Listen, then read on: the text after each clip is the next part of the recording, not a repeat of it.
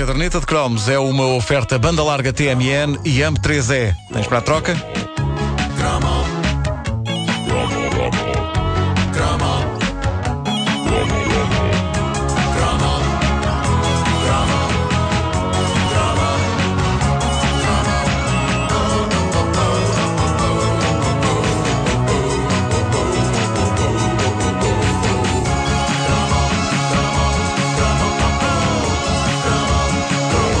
Olha, em primeiro lugar, quero dizer aqui duas coisas. Uma, eh, que, eh, que tenho que agradecer às pessoas que estiveram ontem, ontem não, sábado, numa sessão eh, de autógrafos no, no Norte Shopping, eh, na FNAC do Norte Shopping, da, da caderneta de cromos contra-ataca. Mandaram-vos beijos e abraços a todos. Eh, epá, e o pessoal do Norte é, é incrível. Então É agradecemos e incrível, retribuímos. incrível. Beijinhos Sim, sim, e sim, sim. abraços para toda a Obrigado, beijinhos. A outra coisa é que deliberadamente andei todo nu pelo Porto para poder estar constipado para fazer este cromo. Porque a minha Ah. voz tem que ser, eh, tem que ser mais Fizeste bem. eh, Tens, grossa. estar anasalado hoje, sim. Sim, por isso andei a passear-me todo nu por Vila do Conde e Porto, isso. E, e acho que resultou. Para quem? Hoje mergulhamos em mais um bizarro clássico dos slows e um daqueles One Hit Wonders que nos leva a perguntar o que é feito de si Adrian Gervitz. Ai, Meu Deus. Aí está. Corria ao ano de 1982, quando Adrian Gervitz, inglês do norte de Londres, lançou Classic. E com isto, ele assegurou que na década das rádios piratas, todo o programa noturno de baladas azeiteiras de toda a estação emissora, por mais recôndita e perdida que fosse, tinha garantido um lugar para os três minutos e meio de tortura romântica artística auto-infligida por este homem, em tempos vocalista de uma banda chamada The Gun. E não se preocupem se não conhecem, porque ele próprio, se hoje em dia ouvir por milagre uma canção dos The Gun a tocar na rádio, ele não a reconhece. Depois dos The Gun, e mantendo um certo espírito belicista, Adrian Gervitz militou na banda Three Man Army. Não aconteceu grande coisa.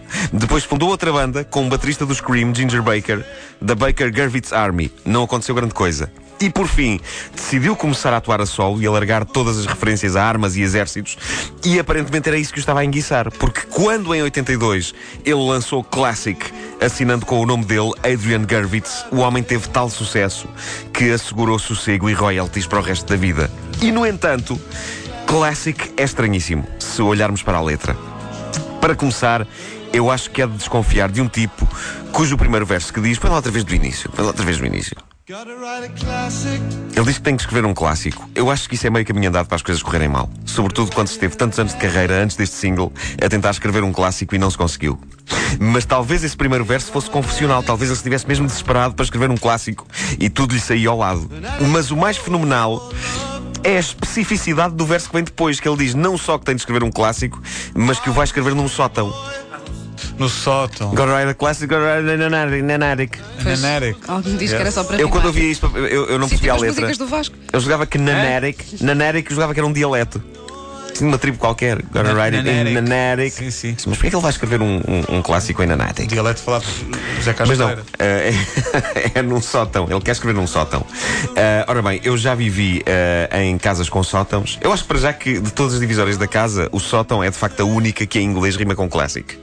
É, o sótão diz attic. Quer dizer, ainda assim não rima muito. Classic, attic. É um bocadinho Está bem. Mas eu já vivi em casas com sótãos e em qualquer deles era impossível escrever uma lista de compras de supermercado, quanto mais um clássico. Eu suponho que um clássico só se conseguirá compor num sótão que tenha tido obras e que funcione como escritório. E mesmo assim é arriscadíssimo porque os tetos são baixos e mais facilmente o indivíduo aleja a cabeça do que escreve um clássico. Rimar em português isto é mais tramado porque não há um único lugar inspirador numa casa que rime com clássico. Nunca se conseguiria, numa versão portuguesa disto, encontrar um sítio decente, mesmo que se alterasse o tipo de coisa que se pretende escrever. Do género, vou escrever uma canção de amor, vou escrevê-la no elevador. Não, canções de amor não. A não ser que só para o último andar de um arranha-céus muito, muito alto, que aí dá tempo. Tipo, vou escrever uma cantiguita, vou escrevê-la na sanita. para mim, um clássico é uma coisa para escrever numa esplanada junto ao mar, com um prato com gambas a aguilho à frente. Ok? Mas convém ter o cuidado de saber, antes de pedir, se naquele estabelecimento servem as gambas a aguilho com casca ou sem. Porque comer gambas a aguilho com casca não permite a escrita de clássicos, porque temos de ter o trabalho de as descascar às gambas e depois percebemos que com os talheres não vai lá e temos de descascar aquilo à unha e às tantas estamos ali a chafurdar com as mãos na gordura e está tudo cheio de molho, as mãos, a caneta, o caderno. Enfim. Então, mas podes levar, Opa, peraí. podes levar um gravador.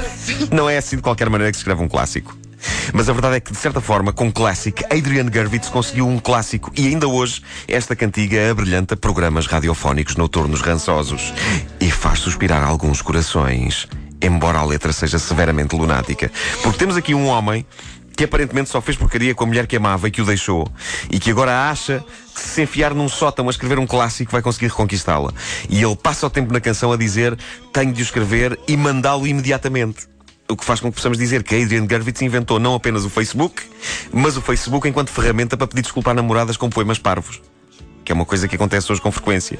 Quem de nós nunca pediu desculpa por alguma coisa à mulher amada no Facebook com um poema do estilo Tu és o sol, tu és o céu, eu sou pão mole, que bela é Léo.